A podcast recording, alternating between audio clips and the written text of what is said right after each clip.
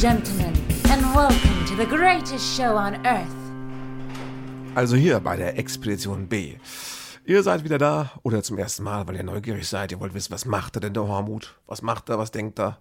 Was, was macht er denn? Was denkt er denn, wer er ist? Wie war das bei Falco? Egal. Und äh, ihr wollt wissen, wie es mir geht auf meinem Weg aus der Krise. Welche Krise? Aus der Krise hinein ins nächste Jahr zur Premiere meines kommenden Programms. Und ich erzähle euch ja immer gerne, was los war, wie es so ist als Kleinkünstler auf, sagen wir mal, Tour. So viel war es nicht. Letzte Woche. Ich hätte eigentlich einen Auftritt gehabt am Tag der Deutschen Einheit in Hannover im TAC, im Theater am Küchengarten. Schönes Haus, war ich auch schon oft viele Jahre immer so alle ein, zwei Jahre mit meinem jeweiligen Programm. Und beim letzten Mal war es sogar tatsächlich richtig ausverkauft. Da habe ich jahrelang für gebraucht. War ausverkauft. Und ich habe mich gefreut, wieder hinzukommen. Und auch noch am ne, historisch äh, spannenden Tag der deutschen Einheit. Und ja, was kam dazwischen? Dieses Drecksviech von Virus. Die haben im TAC noch kein tragendes Hygienekonzept, das in diesen Räumen einen sinnvollen Spielbetrieb möglich macht. Mit so ein paar Premium-Gästen gehen sie ins große, wie heißt es, in den Pavillon, teilen sich so mehrere Bühnen, ähm, die da jetzt äh, Theater machen. Aber das ist so ein Riesending, dafür bin ich zu klein. Ja, also, Pech gehabt. So als B-Künstler konnte ich nicht mitverlegt werden ins Riesenhaus. Muss warten, bis es wieder normal weitergeht im Tag. Aber ich freue mich eines Tages äh, wieder ins Takt zu kommen. Die haben auch fiel mir gerade ein, ihr habt eine Gästewohnung und es gibt ein wunderbares WLAN-Passwort. Da würde ich euch so von erzählen, aber dann ist ja das Passwort verraten. Andererseits, wer hört das schon? Nee, ich mach's nicht. Ich lasse es mal. Aber es ist lustig. Egal. Also, ihr Künstlerkollegen, die es hört, ihr wisst vielleicht, was ich meine. Ja, das wäre also gewesen, der Auftritt. Und dann war am vierten, habe ich moderiert, und zwar in Mannheim, habe ich den Bühnenabschied meines geschätzten Freund und Kollegen Einhard Klucke ähm, moderiert. Einhard ist, glaube ich, jetzt 73 und ich habe die letzten 15 oder fast 20 Jahre lang ihn als Regisseur und Texter und Freund begleitet bei seinen Kabarettprogrammen. Früher war er, ganz früher war er so Anarcho-Kabarett-Clown in den 80ern, äh, ist er legendär äh, dafür äh, bekannt, dass er irgendwie auf irgendwelchen so friedensbewegten Kulturfestivals nackig auf dem Kindertretroller, also was heißt nackig, er war bekleidet, er trug eine Clownsnase, also auf der Nase äh, dass er damit quasi den, den Saal von hinten aufgerollt hat und dann sein, sein lautes, wildes äh, 80er Jahre Kabarett da gemacht hat, dann ist er Gewerkschafter geworden bei Verdi und hat dann, als es da für ihn so rum war oder nicht mehr zu ertragen oder ich weiß auch nicht genau, angefangen äh, wieder Kabarett zu machen, überwiegend so in und um Mannheim, ohne jetzt den großen Anspruch auf Welttourneen, einfach so.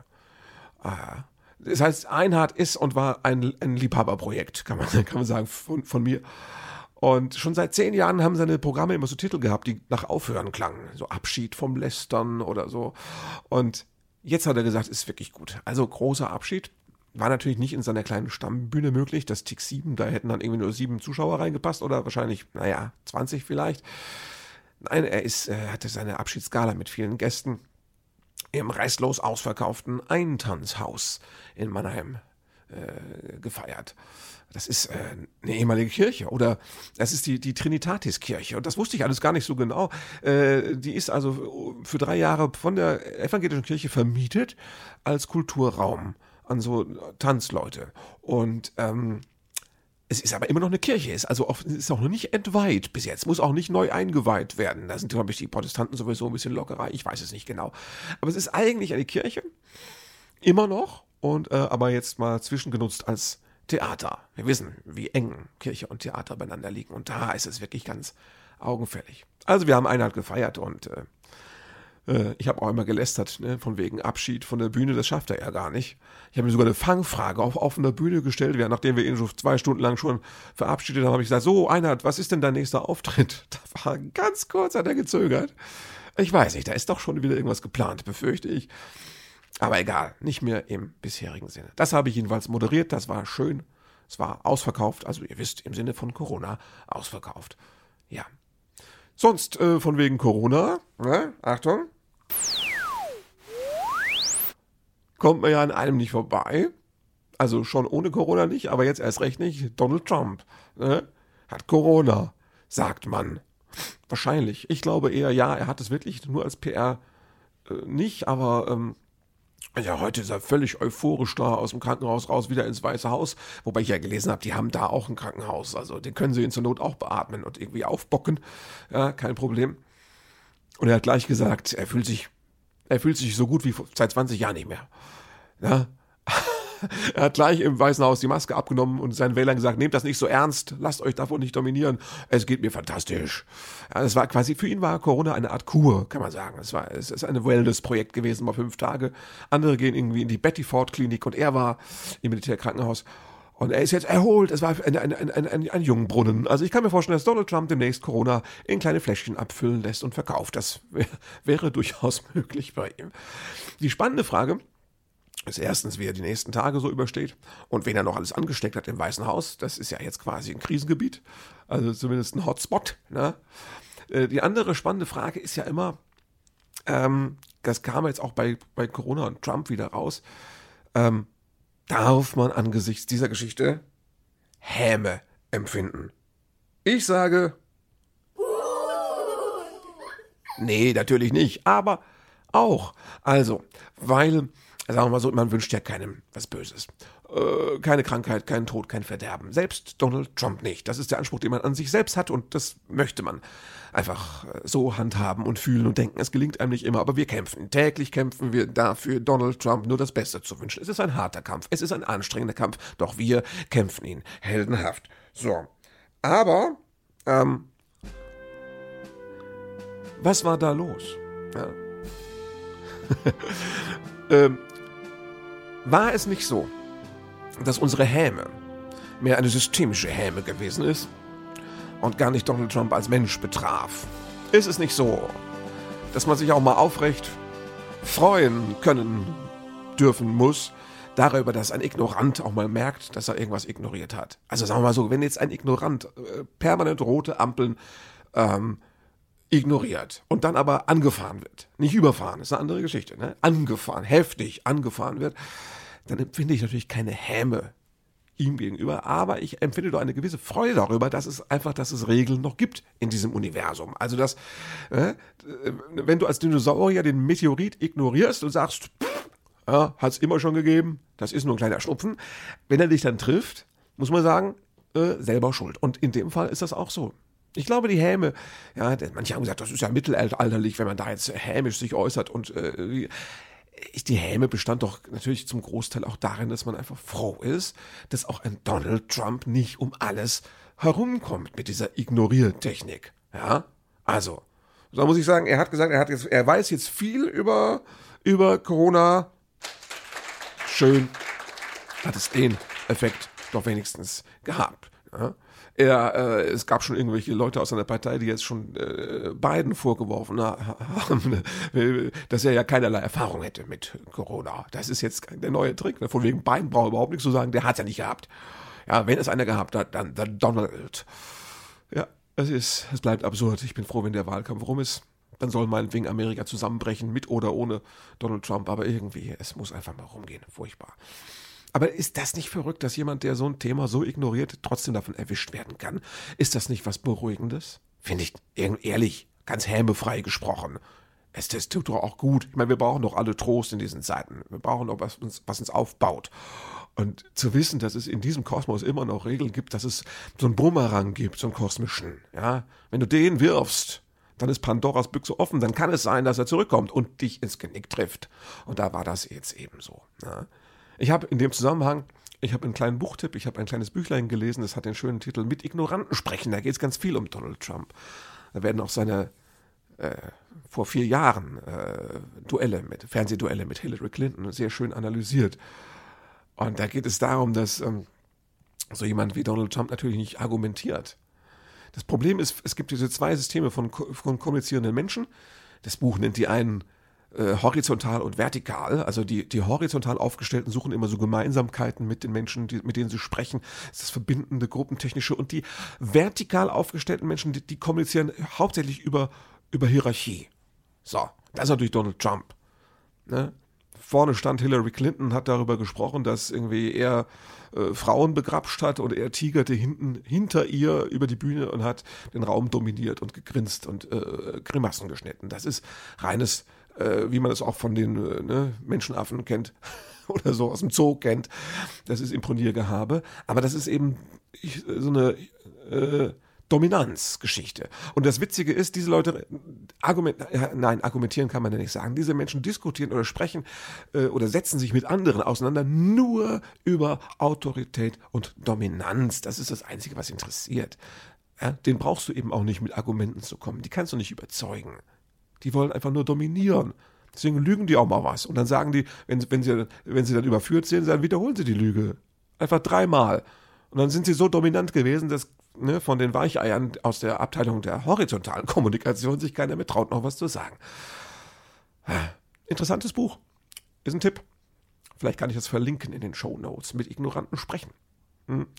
Gibt mir auch zu denken. Es gibt Leute, bei denen sollte man gar nicht argumentieren. Da muss man erstmal hm, auf dicke Eier machen. Auch als Frau übrigens. Bevor man da äh, irgendwie mit den irgendeinen Deal kriegt. Ja. Das sind diese Platzhirschen. Natürlich wäre die Welt besser ohne die. Ist ja klar. Aber die Welt ist ja nicht besser. die ist ja nicht mal gut. Die Welt ist einfach die Welt. Ne? Die Welt ist, wie heißt es bei Woody Allen, das Leben ist scheiße, aber es gibt nicht genug davon. So ist es mit der Welt auch. Deswegen muss man mit diesen Leuten da umgehen. Irgendwie. Ja. Ähm, beruflich hat mich diese Woche, ich mach mal hier kurz ähm, beruflich hat mich diese Woche auch ein Thema interessiert, das vielleicht mit Ignoranz zu tun hat. Zumindest mit Leuten, die unterschiedliche Vorstellungen haben von Kommunikation und so. Ähm, es geht um das Thema Humor von und für rechts. Na, ihr wisst, es gibt ja immer wieder mal so Skandale, dass Kollegen wie, was ich, Dieter Nuhr oder eben auch Lisa Eckert äh, großes Thema werden, weil man sagt, die sind ja rechts. Das will ich jetzt gar nicht im Detail, ähm, will ich das gar nicht äh, analysieren und festhalten. Aber die beiden gehören zu, ich sag mal, zu einem Dutzend Kollegen aus dem gehobenen professionellen Bereich, die sich halt für meinen Geschmack relativ wenig Sorgen darum machen, wie das, was sie äh, sagen auf der Bühne, bei den falschen Leuten ankommt. Ich verstehe, es geht um die Freiheit der Kunst. Ein Clown muss frei sein und sowas. Und ein Clown darf nicht immer darüber nachdenken, was die anderen denken. Ja, aber äh, ein Clown muss frei sein. Das hätten auch die letzten Sätze von äh, Leni Riefenstahl sein können oder sowas, weißt du? Also äh, es geht halt schon äh, darum, was du bewirkst, was du auslöst oder wen du bestärkst. Und da hat man als Künstler eine Verantwortung, die eigentlich über die Kunst hinausgeht. Ich finde, wir Künstler leben nicht nur in der Kunst und für die Kunst, wir leben auch in der Welt. Na? Und äh, es ist doch nicht egal, wer über dein Zeug lacht. Ja? Du willst doch nicht den falschen Leuten Spaß bereiten, oder willst du das? Das ist so eine Grundsatzdiskussion. Ja, sag mal, ich stehe über den Dingen, ich mache über links, über rechts Witze und wenn Rechte ja, wenn die lachen, dann ist das ihr gutes Recht, sind ja auch nur Menschen. Ja? Ich bin nicht rechts, sollen die doch über mich lachen, ist mir doch egal. Das ist halt diese Strategie und ich kann das nicht ganz teilen, muss ich ehrlich sagen. Also zumindest, ich halte ja auch übrigens links und rechts für nicht für gleich gefährlich, muss man einfach mal sagen. Also gemordet wird zurzeit bei uns, wenn dann von rechts und Gewalttaten verübt. Ja, also es geht jetzt nicht um Gegenstände, es geht jetzt um, um Gewalt gegen Menschen. Und das Menschenverachtendere ist für mich aktuell eindeutig auch rechts. Ist übrigens auch eine sehr hierarchische ähm, Ideologie. Ja. Muss man auch mal sagen, genau. Ja, und äh, es gab auf Facebook, deswegen kam ich drauf, gab es so eine Diskussion, weil ein Kollege hatte da ähm, was gepostet und geschrieben. Ich möchte das mal zitieren. Er hat gemeint, wir leben in einer Welt beherrscht von allgegenwärtigem Schutz vor erfundenen und überwundenen Problemen. Also ich schiebe kurz ein, er meint dann irgendwie sowas wie Corona und den Nazi, wo er sagt, das sind eigentlich gar keine wirklichen Probleme. Das ist, äh, da muss man sich auch nicht groß schützen, das haben wir doch alles schon durch. Ich, Zitat weiter, wer nicht in diese Welt, also des Schutzes vor diesem Problem, passt, der gehört ins Lager der Nazis automatisch. Zu dumm nur, dass sich das Publikum an den hier eingeforderten Gleichschritt, also dass Leute wie ich der Meinung sind, das müsse doch klar sein. Und der damit einhergehenden Bücherverbrennung im Namen der sauberen Kunst und Kultur erinnert. Also das Publikum würde da willfährig und gerne wieder mitmachen im Gleichschritt. Jetzt eben äh, im Rahmen, im, im, im Sinne der sauberen Kunst. Das ist so der Gedanke dieses Kollegen. Ja, heutzutage klopft man sich halt dem echten Leben huldigend lieber rechts vor Lachen auf die Schenkel als links im Gleichschritt ideologisch gesteuert, sich gut fühlend ins Meinungschaos stürzen zu lassen. Das ist auch gut und richtig so. Also, das ist das Problem jetzt an diesem Zitat des Kollegen. Ich habe das Gefühl, er meint, die rechts, die sind noch locker und lachen und links geht es nur um ideologischen Gleichschritt. Und ich finde, so kann man das nicht zusammenfassen. Boah, ja. Also allein diese, diese Gleichsetzung von, von links und rechts. Ja. Und dann sagt er, leider versucht aber auch die linke Seite, die Rechte ins menschenfeindliche Lager zu rücken. Klar ausgedrückt, Witze über andere Kulturen sind nicht erlaubt, Witze über konservative Mitbürger schon. Er würde ich immer sagen, Witze über jeden sind im Grunde erlaubt, aber wieso weigerst du dich denn darüber nachzudenken, wen du damit befeuerst, wen du damit munitionierst? Mir macht das Sorge, ich will das, ich will das nicht und ich weiß auch nicht, wie du das wollen kannst, äh, kannst lieber Kollege. Ja.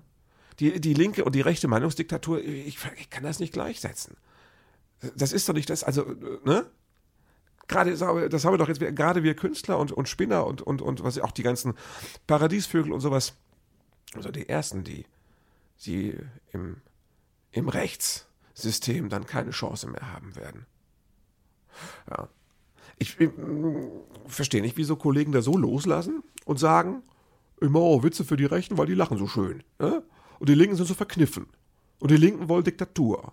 Also, es, wir hatten schon linke Diktaturen, aber jetzt finde ich aktuell, so in, historisch letzten 100 Jahre, finde ich bei uns, ne, haben wir echt eine andere Gefahr. Und das möchte ich doch nicht wieder. Und das, das, wir, wir beteiligen uns doch indirekt daran, dass, dass dieser ganze Diskurs so nach rechts geöffnet wird. Dass das rechte Denken, und ich rede jetzt wirklich von rechtem Denken, das, was sehr nah am Nazi-Denken ist, also irgendwie 95 Prozent, und das reicht mir schon ehrlich gesagt, dass das so in, in, in den Mainstream reinblubbert, brabbelt. Ja, da, und da sind wir halt mit verantwortlich, denke ich immer.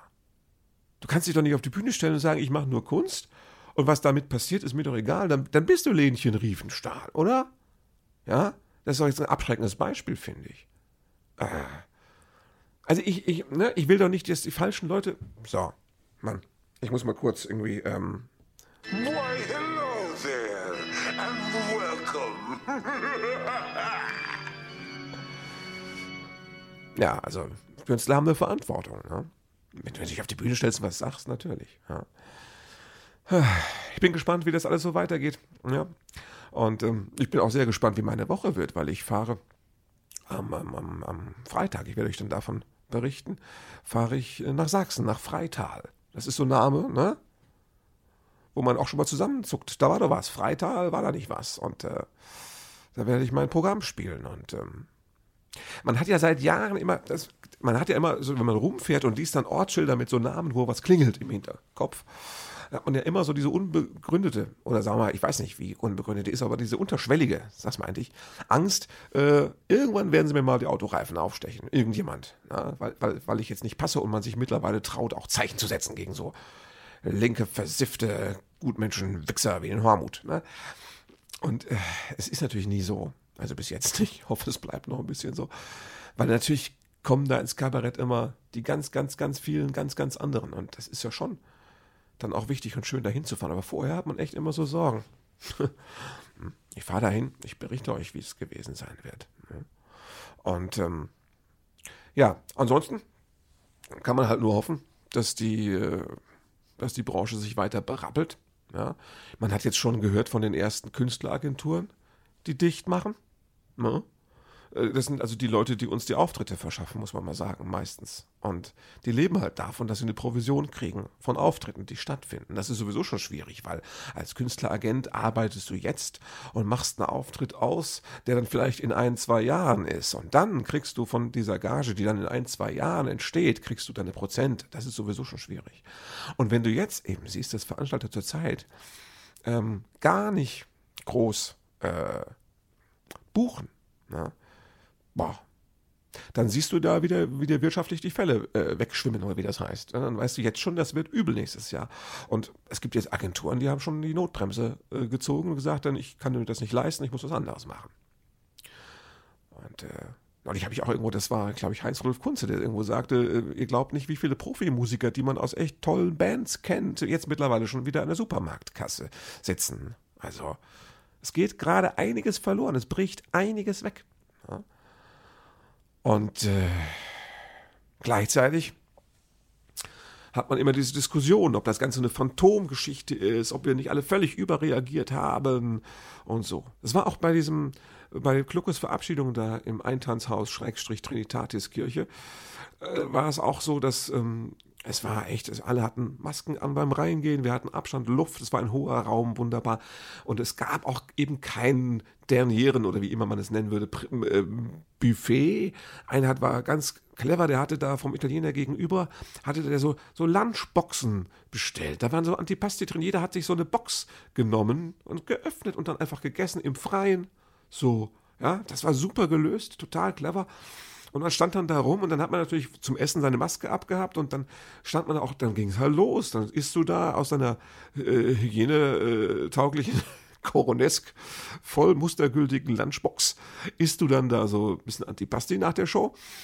Und dann steht einer neben dir, der hat die Maske unterm Kinn und sagt, das ist sowieso alles Quatsch. Ja? Die stehen jetzt eben auch neben dir. Und äh, ich habe immer das Gefühl, ich weiß, das ist eine anstrengende Situation, ne, weil das ist so was, erstens politisch, aber eben auch jetzt so pandemisch, was über uns kommt und was wir nicht wirklich in der Hand haben. Und äh, Menschen, die Macher sind vom, vom Typ her, die wollen machen. Und wenn die einfach zur Passivität gezwungen werden, tut denen das nicht gut. Und ähm, es fehlt mir halt oft persönlich, mir fehlt oft Demut. Das ist bei Donald Trump genau dasselbe. Demut, weißt du? Demut davor, dass Sachen passieren im Leben, in der Welt, die wir nicht in der Hand haben und wo wir einfach vorsichtig sein müssen. Sachen, wo wir uns nicht anmaßen können zu wissen, alles wird gut. Das ist genau das wie bei Trump. Weißt du, der kommt nach Hause und sagt, mir geht's super, ich bin fett, ich ziehe die Maske aus, Corona ist ein Pipifax. Äh, und, und, und gleichzeitig, das hat dann Joe Biden gesagt, das soll er mal den 200.000 Leuten erzählen, die in den USA daran gestorben sind. Oder besser natürlich den Angehörigen, weißt du? Das ist das mit der, da fehlt mir, es kommt so ein deklatanter Demutsmangel oft zum Vorschein, der mich erschreckt. Ich weiß, dass man über diese ganzen Maßnahmen diskutieren muss. Ich bin auch selbst äh, voll betroffen und leidend, ist doch klar. Ja? Aber kann es nicht Gottverdammt einfach mal sein, dass Sachen passieren, die uns einfach in die Knie zwingen? Das gibt's halt im Leben. Ne? Und dann geht es jetzt darum, wie wir uns gegenseitig helfen und stützen und wieder hochkommen und weitermachen. Das ist doch klar. Aber so eine Grunddemut braucht es eigentlich auch für ein Gemeinwesen. Und ich rede jetzt nicht von Demut im Sinne von duckmäuserig sein gegenüber Autoritäten und Regierungen. Es geht darum, dass man auch mal anerkennt, dass Sachen über uns kommen können, äh, die nicht in unserer Hand liegen. So einfach meine ich das. Ne? Hast du halt bei Corona auch. Ist so. Ne? Ja.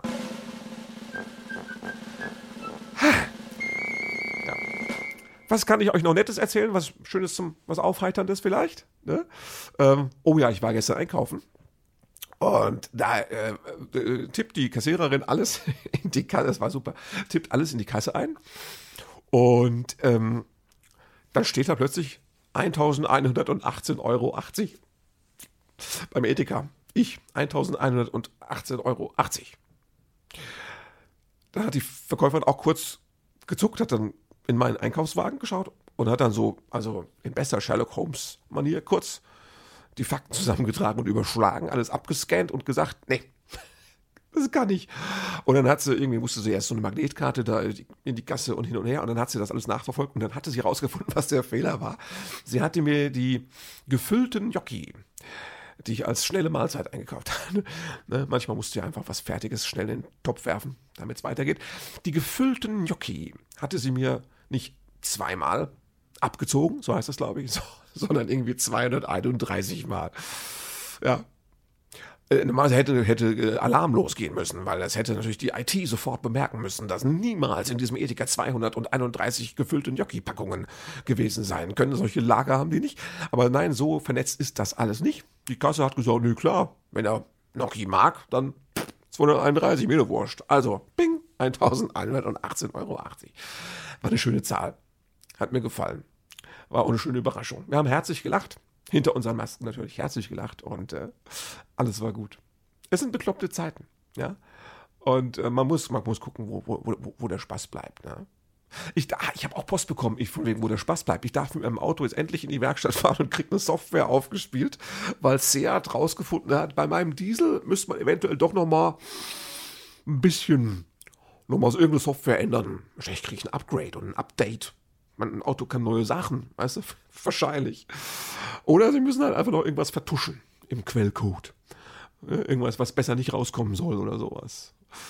Also muss ich da jetzt hin. Und er kriegt eine neue Software. Bin gespannt, was mein Zauberauto dann alles kann. Vielleicht kann es fliegen, wer weiß. Ne? Ich habe ja übrigens jetzt schon die Winterreifen drauf. Habt ihr das gewusst? Ich habe die Winterreifen schon drauf. Das stimmt nicht. Nee, ich habe sie noch drauf. Es mein Geschäftswagen ist. Ne? Und ich habe im März, als ja so Shutdown, Lockdown, Kack war, habe ich gedacht, ähm, also, ja, du fährst ja jetzt im Sommer nicht so viel beruflich. Ne? Ich bin auch fast null gefahren beruflich. Da habe ich gesagt, komm, lass doch die Sommerreifen, die, die, die, die, die, die Winterreifen drauf, so rum. Ja? Ich brauche keine Sommerreifen. Ich habe die einfach draufgelassen und jetzt war ich schon vor dem Staubsaugermann mit meinen Winterreifen da. Das ist jemand, der wohnt hier in der Nachbarschaft. Der hatte früher ja mal so einen schönen ähm, pinkfarbenen Staubsauger, mit dem er sein Auto ausgesaugt hat. Und seitdem nennen wir den intern. Man hat halt so Namen für die Leute, die um einen herum wohnen, aber deren Namen man nicht kennt. Ne? Für die denkt man sich so, na, kennt ihr doch auch, oder? Habt ihr das auch? Wenn ja, dann schreibt mir. Schreibt mir da und bei Facebook oder als E-Mail. Schreibt mir E-Mail immer an ähm, Expedition at frederik-hormuth.de. Schreibt mir, wie ihr Nachbarn nennt, die, für die ihr keinen Namen habt. Also bei uns der Staubsaugermann, der ist immer der Erste. Der ist immer der Erste mit dem Reifenwechsel. Der ist ja ganz, ganz beflissen. Der hat auch so einen Steinvorgarten. Also, ne, ihr habt eine grobe Ahnung. Und dieses Jahr hatte ich meine Winterreifen vor ihm drauf. Durch den glücklichen Umstand einer weltweiten Pandemie, die sogar den amerikanischen Präsidenten ein bisschen angekratzt hat. Jetzt ist er euphorisch, aber machen wir uns nichts vor, Freunde. Warum ist er euphorisch? Wegen der Medikamente. Er hat, glaube ich, Steroide gespritzt bekommen bis unter die Haarwurzeln und deswegen ist er noch mehr drauf als sonst. Es kann sein, dass er demnächst aus dem Fenster hüpft, weil er denkt, er kann fliegen. Das wäre auch eine mögliche Lösung. Jetzt mal ganz hämmefrei gesprochen, natürlich. Hm?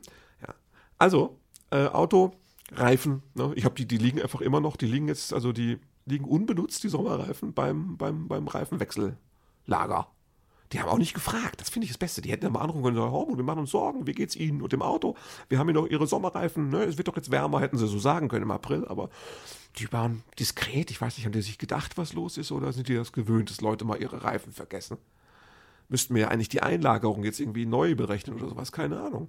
Weil ich sehe die ja dann erst wieder bei dem Reifenwechsellager im nächsten Frühjahr wenn es dann an die nächsten Sommerreifen hoffentlich geht. Also ich würde mich schon, liebes Corona, ich würde mich schon freuen, wenn ich nächstes Jahr vielleicht doch nochmal Sommerreifen drauf machen dürfte. Wenn ich mir eins wünschen darf, dann, ähm, dass die Steroide bei Donald Trump wirken und dass äh, ich mir nächstes Jahr nochmal Sommerreifen drauf machen darf. Das wäre schon schön. Ja. ja. Mal gucken, ob die sich noch melden bis dahin. Ne? Aber die sind wahrscheinlich auch viel Kummer gewöhnt. Hat das noch einer außer mir gemacht? Nee, ne? Also, pff, wie viele Kilometer bin ich gefahren im Sommer? Ich weiß nicht. 100, ne? Das war mir wurscht, mit welchen Reifen ich das mache. Egal. Also, wir gucken, wie das alles so weitergeht. Und ich will euch berichten, wie es mir in Sachsen ergangen ist, wie ich zurückgekommen bin. Und äh, eigentlich hätte ich so noch weiterfahren müssen bis nach, äh, bis nach Usedom. Da wäre der Anschlusstermin gewesen. Und da wäre ich dann noch fünf Stunden hochgefahren, hätte äh, in Bansin gespielt auf Usedom und wäre dann am Sonntag zehn Stunden oder sowas zurückgefahren. Das ist mir jetzt erspart geblieben, weil einfach zu wenig Karten reserviert waren. Und das haben wir total toll verlegen können. Das ist einfach nächstes Jahr, wenn ich mit der Familie sowieso auf, auf, auf Usedom bin und Urlaub mache. Da holen wir das danach. Aber du siehst, es gibt nicht so viel Arbeit jetzt. Das wird alles verschoben ins nächste Jahr. Und sogar in meinen Urlaub. Aber das ist kein Problem. Das mache ich locker.